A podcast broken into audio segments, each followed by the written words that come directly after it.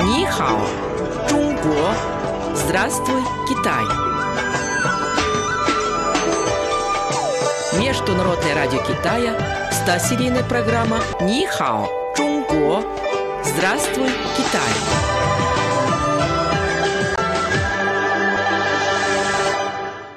Слово на сегодня.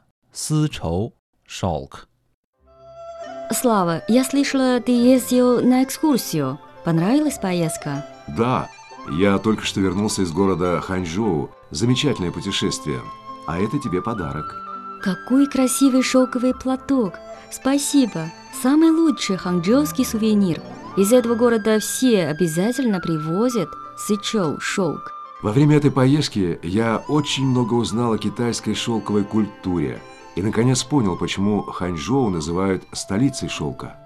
Там я впервые увидел весь процесс его производства, начиная от разведения шелковичных червей до появления самой шелковой нити. Раньше я только читал, что в Китае очень древние и богатые традиции производства и использования шелка. Ну и, конечно, мне было известно об истории Великого Шелкового Пути. Ну а сейчас, побывав на родине шелка, я узнал столько всего интересного. Значит, ты не зря съездил в Ханчжоу. Трудно представить, что почти пять тысяч лет назад китайцы уже носили шелковую одежду. Не совсем так.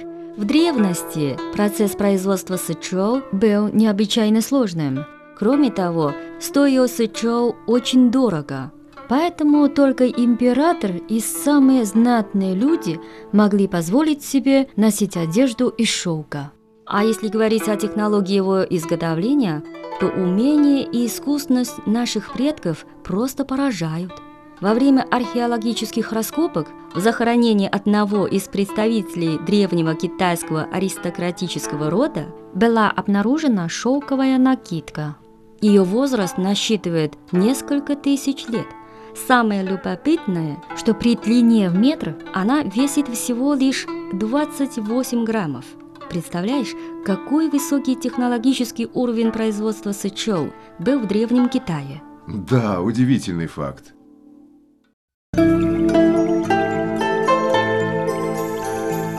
Цикл программ о китайском языке и китайской культуре «Здравствуй, Китай!»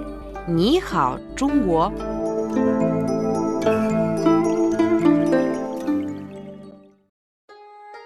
Малин, а когда в Китае шелковое дело уже получило массовое развитие?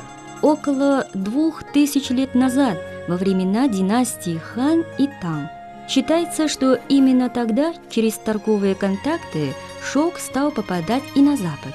Это и объясняет появление Великого Шелкового Пути.